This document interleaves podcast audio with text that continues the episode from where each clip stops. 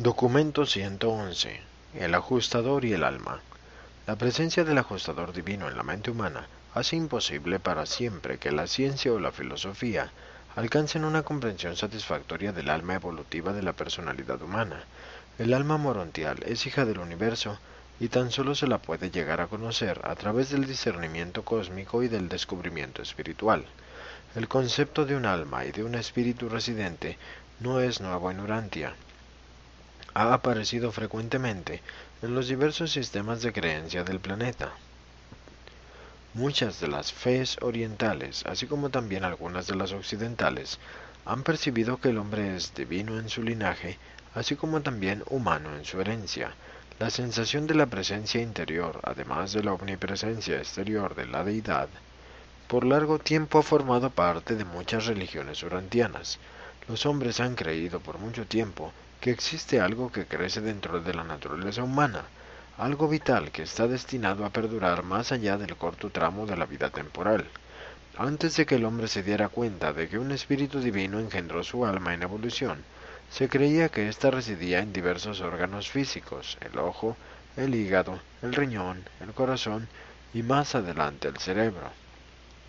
El salvaje asociaba el alma con la sangre, el aliento, la sombra y aún con el reflejo del yo en el agua.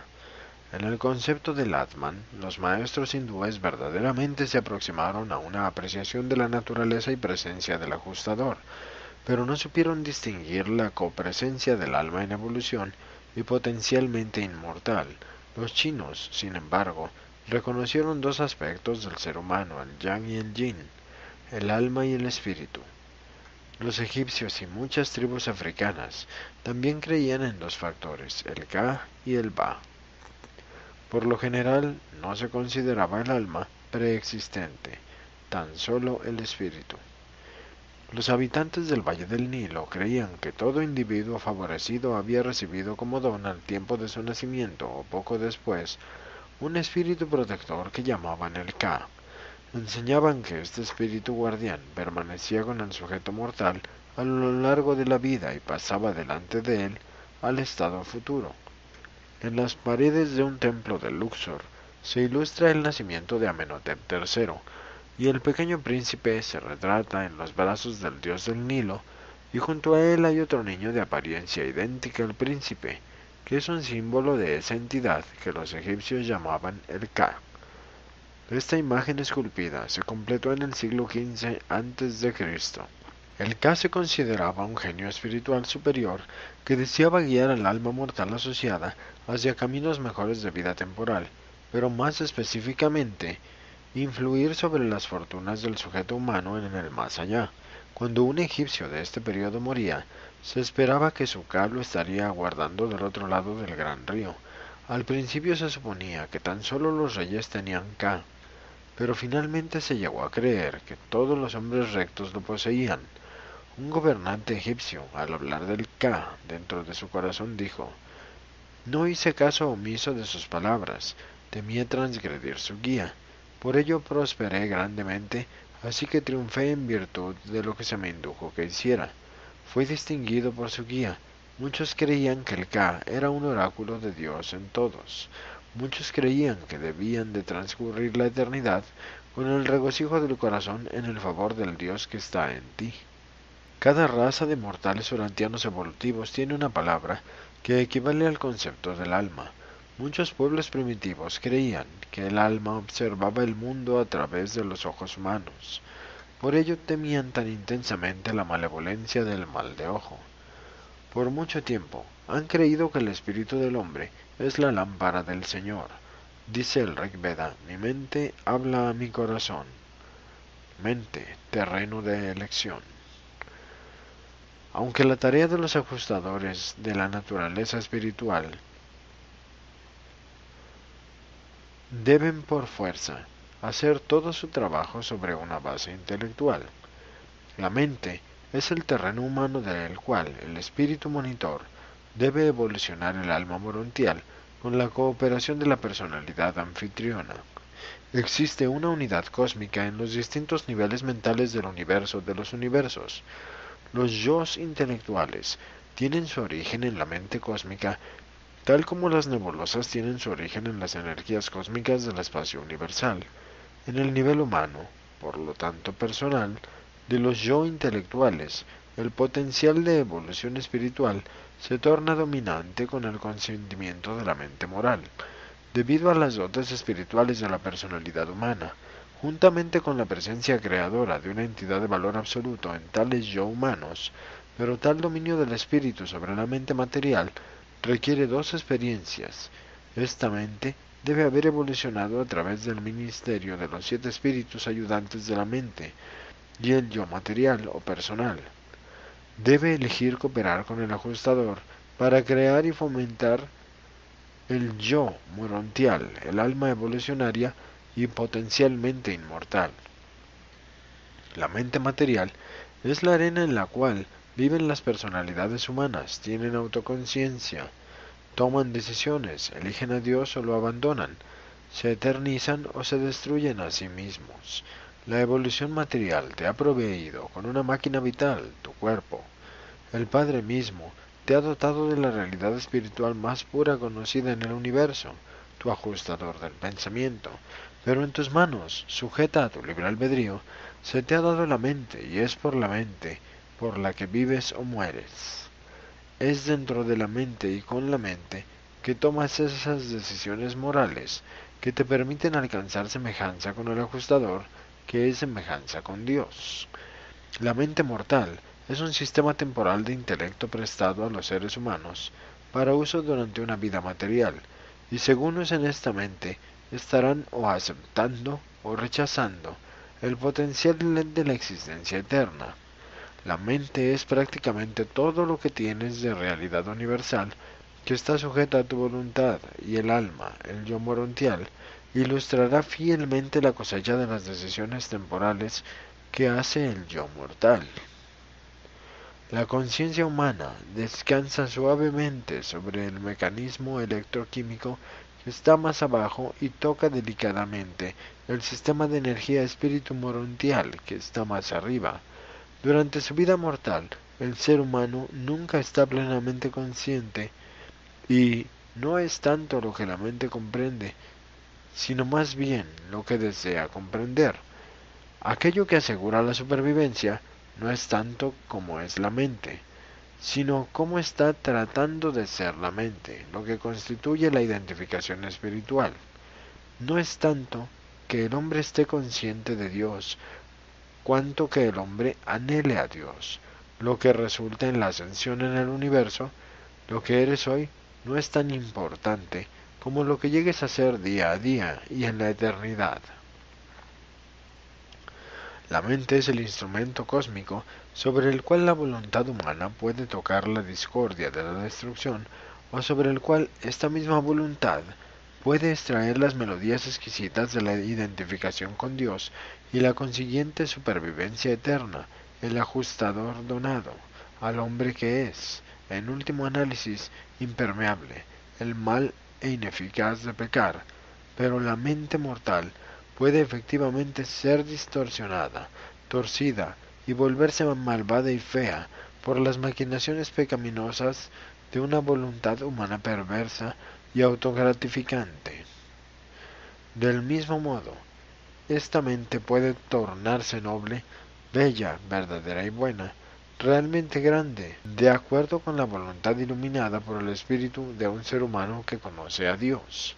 La mente evolucionaria es tan solo estable y confiable cuando se manifiesta en los dos extremos de la intelectualidad cósmica, el extremo totalmente mecanizado y el extremo totalmente espiritualizado. Entre los extremos intelectuales del puro control mecánico y de la verdadera naturaleza espiritual. Se interpone ese enorme grupo de mentes en evolución y en ascensión, cuya estabilidad y tranquilidad dependen de la dirección de la personalidad y de la identificación con el espíritu. Pero el hombre no rinde su voluntad pasiva y servilmente al ajustador, más bien elige activa, positiva y cooperativamente seguir la guía del ajustador. ¿Cuándo y cómo? Dicha guía difiere conscientemente de los deseos e impulsos de la mente mortal natural, los ajustadores manipulan, pero nunca dominan la mente del hombre contra su voluntad. Para los ajustadores, la voluntad humana es suprema, y muchos representan y reverencian la voluntad humana mientras tratan de alcanzar los objetivos espirituales de ajuste de pensamiento y de transformación del carácter en la arena casi sin límites del intelecto humano en evolución. La mente es tu buque, el ajustador es tu piloto, la voluntad humana es el capitán. El dueño del barco mortal debería tener la sabiduría de confiar en el piloto divino para guiar a su alma ascendente a los puertos morontiales de la supervivencia eterna. Solo mediante el egoísmo, la pereza y el pecado puede la voluntad del hombre rechazar la guía de un piloto tan amante y finalmente naufragar su carrera mortal en los acantilados malignos de la misericordia rechazada y contra las rocas del pecado aceptado. Con tu consentimiento, este piloto fiel te conducirá con seguridad a través de las barreras del tiempo y de los obstáculos del espacio a la fuente misma de la mente divina, y aún más allá, aún hasta el Padre paradisiaco de los ajustadores. La naturaleza del alma. A lo largo y a lo ancho de las funciones mentales de la inteligencia cósmica, la totalidad de la mente domina las partes de la función intelectual. La mente en su esencia es una unidad funcional, por lo tanto, la mente no deja nunca de manifestar esta unidad constitutiva, aun cuando se encuentra dificultada y obstaculizada por las acciones y elecciones tontas de un yo descarriado. Y esta unidad de la mente invariablemente busca la coordinación del espíritu en todos los niveles de su asociación con los yo de la dignidad volitiva y prerrogativa de la ascensión.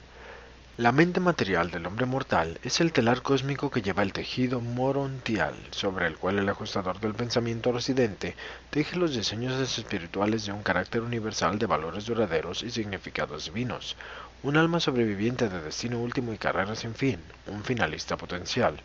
La personalidad humana se identifica con la mente y el espíritu vinculados en enlace funcional por la vida en un cuerpo material.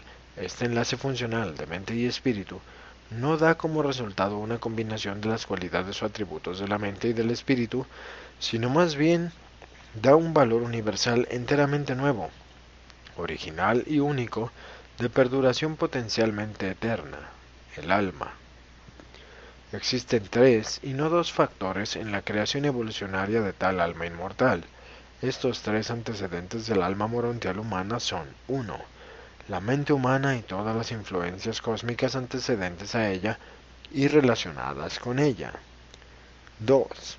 El Espíritu Divino que mora en esta mente humana y todos los potenciales inherentes en tal fragmento de espiritualidad absoluta, juntamente con todas las influencias y factores espirituales asociados en la vida humana.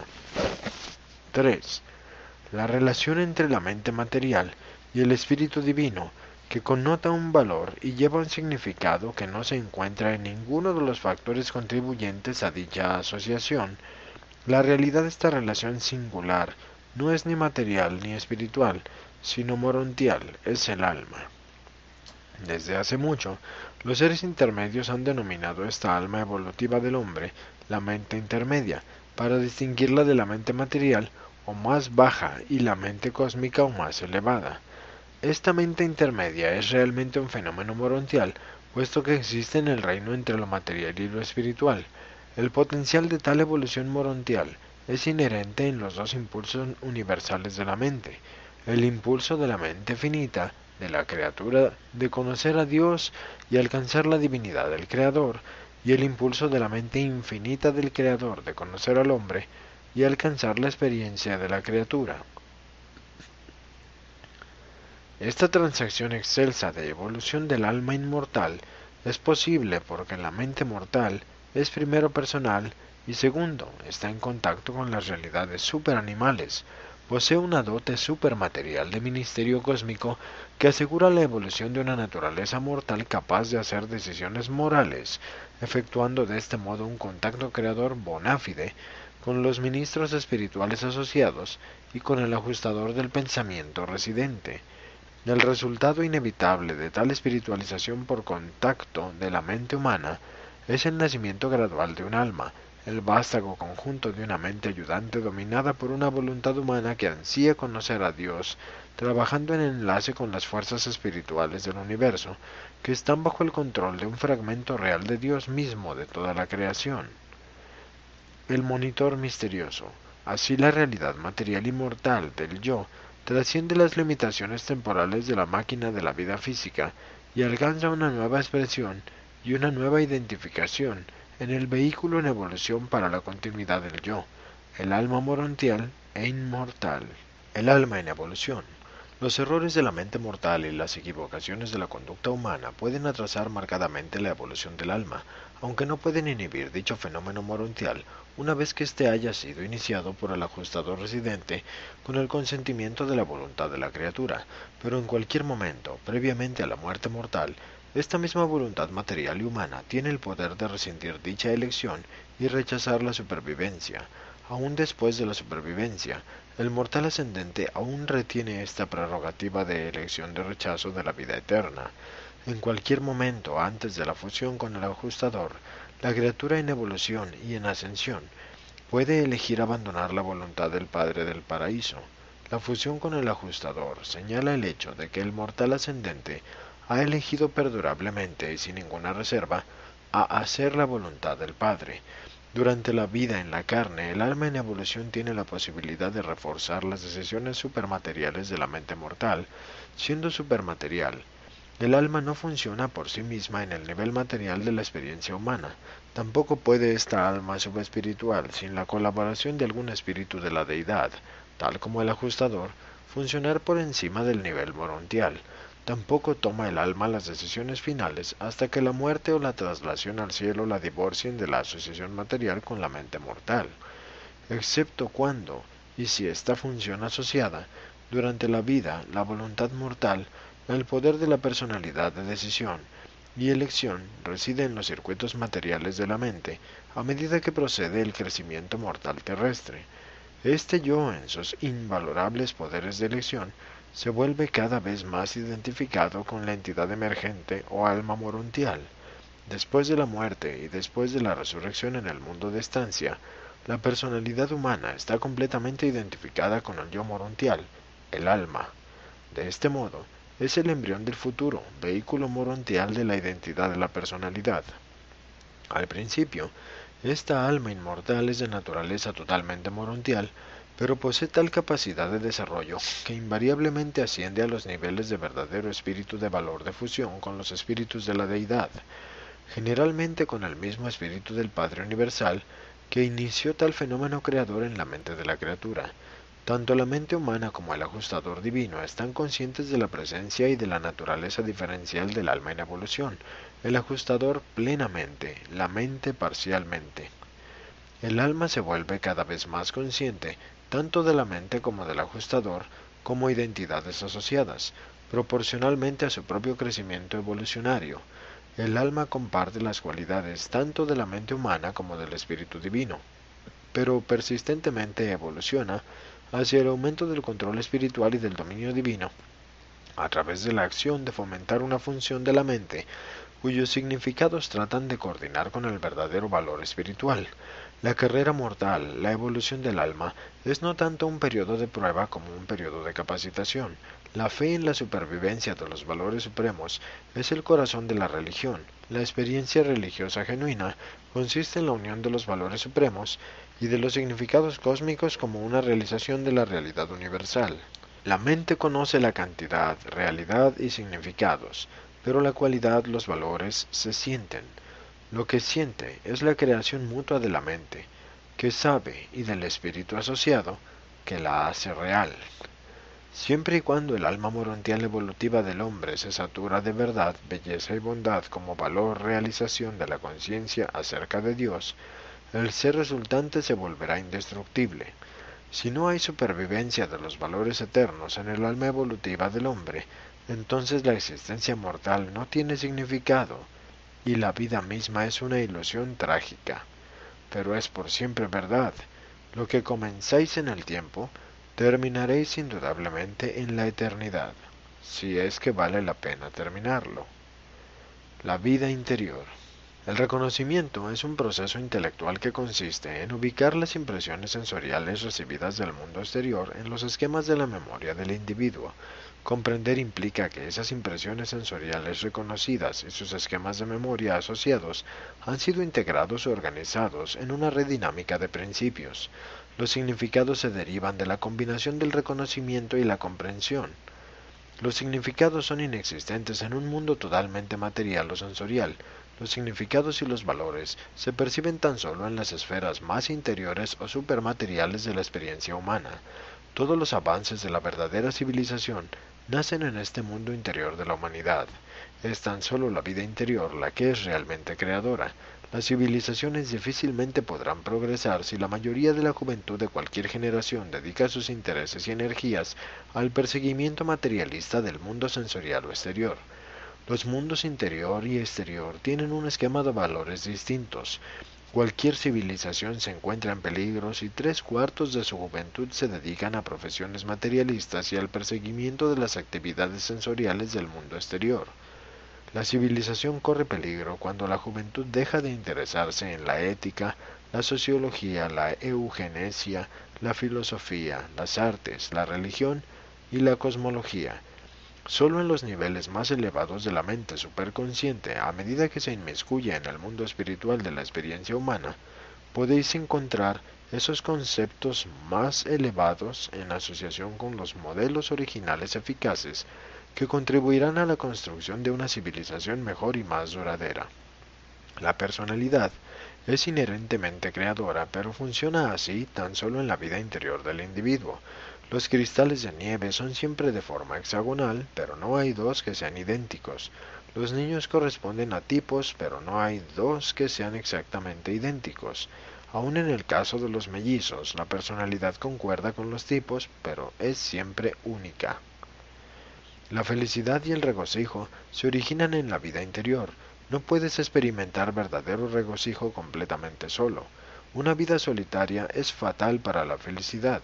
Aún las familias y las naciones disfrutarán más de la vida si la comparten con otros.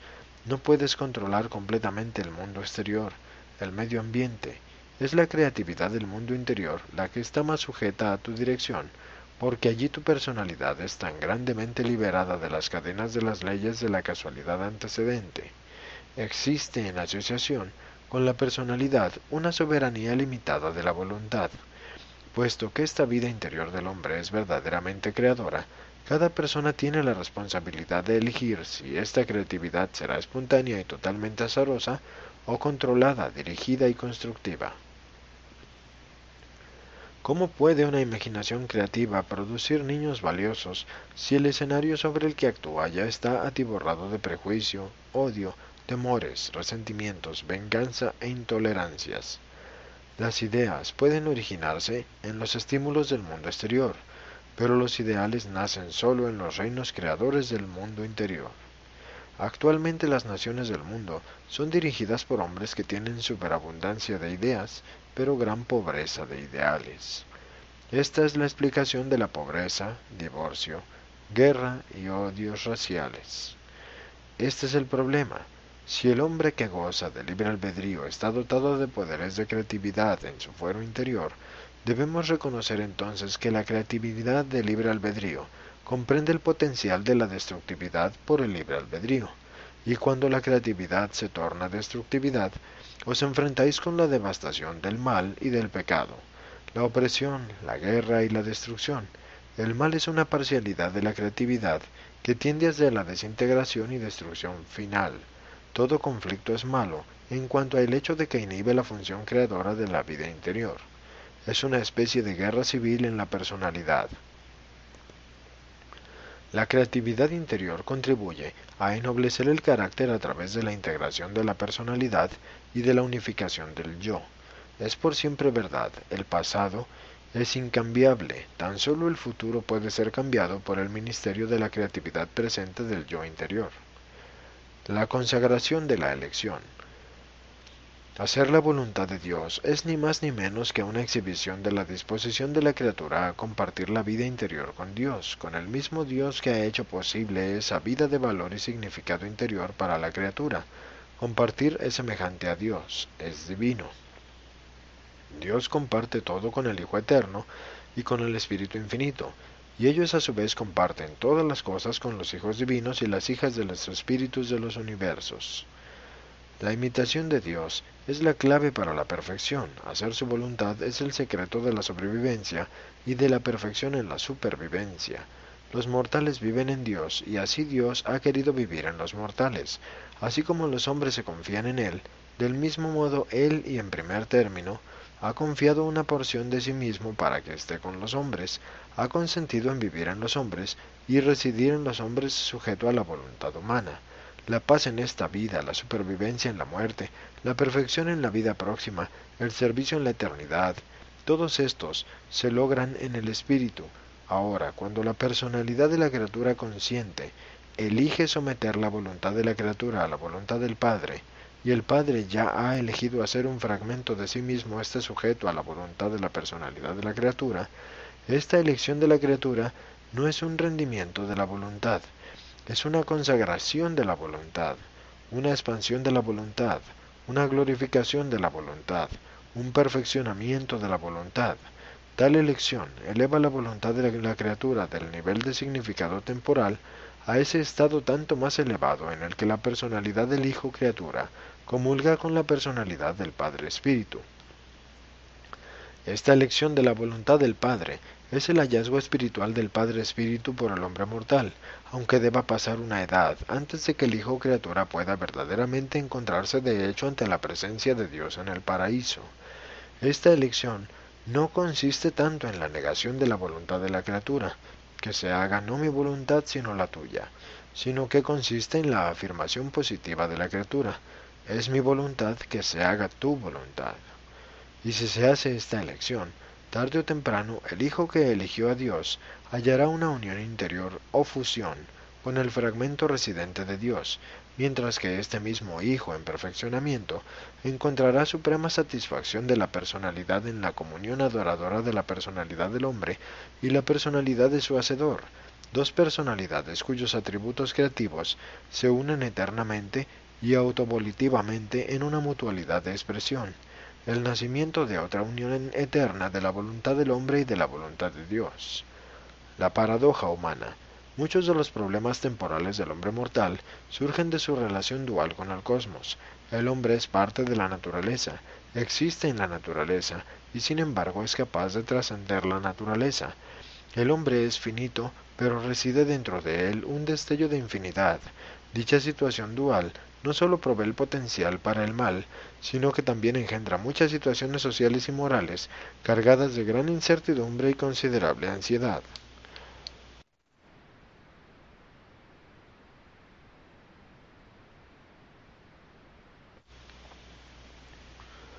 La valentía que se requiere para efectuar la conquista de la naturaleza y trascender a sí mismo es una valentía que puede sucumbir ante las tentaciones del autoorgullo. El mortal que puede trascenderse a sí mismo podría rendirse a la tentación de deificar su propia autoconciencia. El dilema mortal consiste en el doble hecho de que el hombre está encadenado a la naturaleza mientras que al mismo tiempo posee una libertad única, la libertad de la elección y acción espiritual. En los niveles materiales el hombre se encuentra subserviente a la naturaleza, mientras que en los niveles espirituales triunfa sobre la naturaleza y sobre todas las cosas temporales y finitas. Dicha paradoja es inseparable de la tentación del mal potencial de los errores de decisión, y cuando el yo se vuelve orgulloso y arrogante, es posible que evolucione el pecado. El problema del pecado no es autoexistente en el mundo finito. El hecho de la finitez no es malo ni pecaminoso. Un creador infinito hizo al mundo finito. Es la obra de sus hijos divinos y por lo tanto debe ser bueno. Es el mal uso, la distorsión y la perversión de lo finito lo que da origen al mal y al pecado.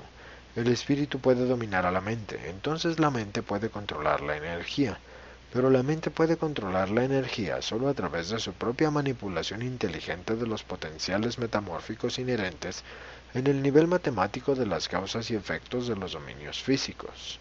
La mente de la criatura no controla inherentemente la energía, esa es una prerrogativa de la deidad, pero la mente de las criaturas puede manipular la energía y lo hace en cuanto que se vuelve experta en los secretos de la energía del mundo físico. Cuando el hombre desea modificar la realidad física, sea ésta el mismo o su medio ambiente, lo consigue hasta el punto en que haya descubierto los caminos y maneras de controlar la materia y dirigir la energía. La mente sin asistencia es impotente para influir sobre lo material, salvo sobre su propio mecanismo físico, con el cual está ineludiblemente vinculada. Pero a través del uso inteligente del mecanismo del cuerpo, el hombre puede crear otros mecanismos, aún relaciones energéticas y enlaces vivientes, mediante la utilización de los cuales la mente puede controlar cada vez más y aún dominar su nivel físico en el universo. La ciencia es la fuente de los hechos y la mente no puede operar sin hechos. Son los ladrillos en la construcción de la sabiduría que están cementados unos a otros por la experiencia de la vida. El hombre puede encontrar aún sin hechos el amor de Dios, y el hombre puede descubrir aún sin amor las leyes de Dios. Pero el hombre no puede jamás comenzar a apreciar la infinita simetría, la armonía excelsa, la exquisita plenitud de la naturaleza que todo lo comprende, de la primera fuente y centro, hasta no haber encontrado la ley divina y el amor divino, y haber unificado experiencialmente estos elementos en su propia filosofía cósmica evolutiva. La expansión del conocimiento material permite una mayor apreciación intelectual del significado de las ideas y de los valores de los ideales.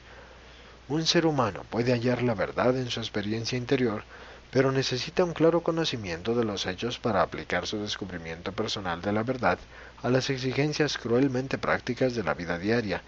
Es tan solo natural que el hombre mortal sufra sentimientos de inseguridad al verse inextricablemente atado a la naturaleza mientras posee al mismo tiempo poderes espirituales totalmente trascendentes a todas las cosas temporales y finitas.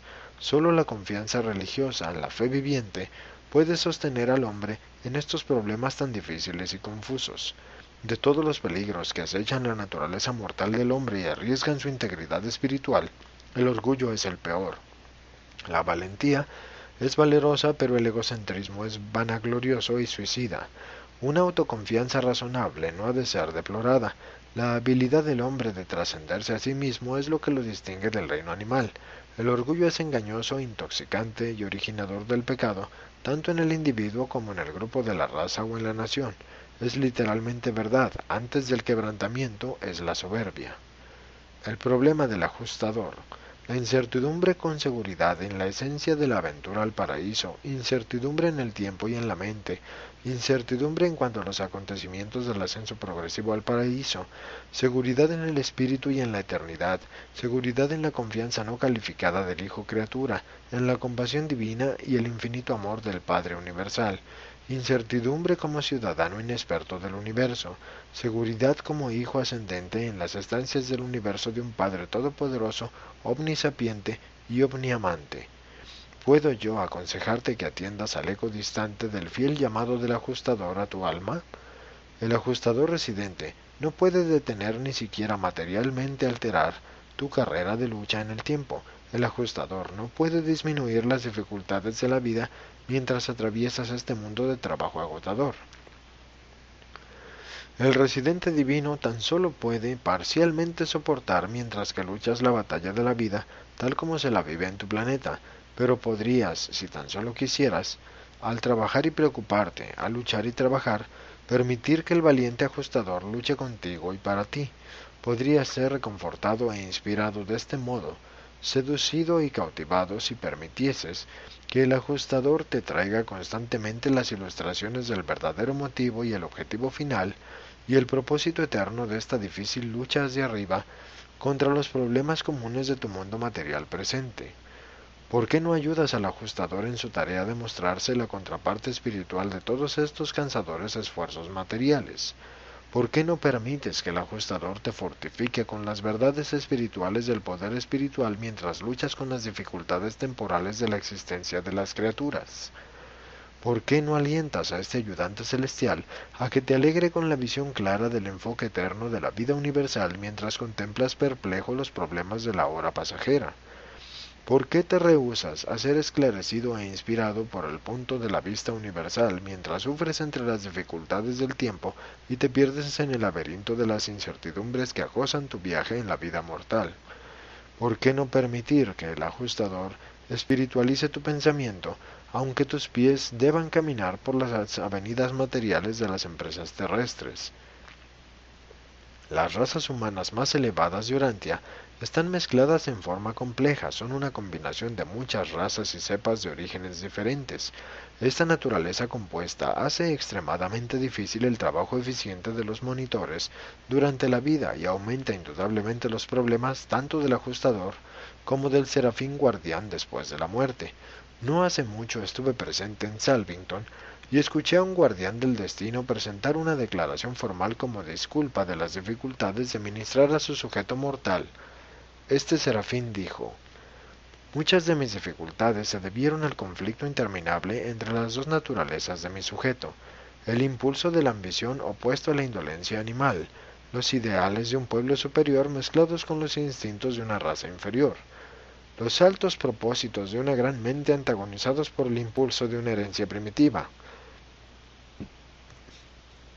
la visión a largo plazo de un monitor perspicaz contrapuesta a la miopía de una criatura del tiempo, los planes progresivos de un ser ascendente modificados por los deseos y anhelos de una naturaleza material, los destellos de la inteligencia universal cancelados por los mandatos químico-enérgicos de la raza en evolución, el impulso de los ángeles opuesto por las emociones de un animal, el adiestramiento de un intelecto anulado por las tendencias del instinto, la experiencia del individuo opuesta por las propensidades acumuladas de la raza, los fines de los mejores sobrecogidos por la corriente de los peores, el destello del genio neutralizado por la gravedad de la mediocridad, el progreso de lo bueno retardado por la inercia de lo malo, el arte de lo hermoso manchado por la presencia del mal, la fuerza de la salud neutralizada por la debilidad de la enfermedad,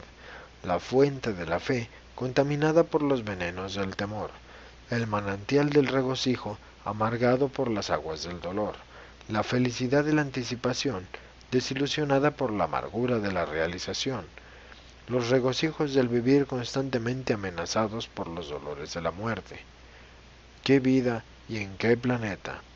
Y sin embargo, debido a la ayuda e impulso constantemente presentes del ajustador del pensamiento, esta alma alcanzó un justo grado de felicidad y éxito, y aún ahora ha ascendido a los salones de juicio de los mundos de estancia, presentado por un mensajero solitario de Orbonton.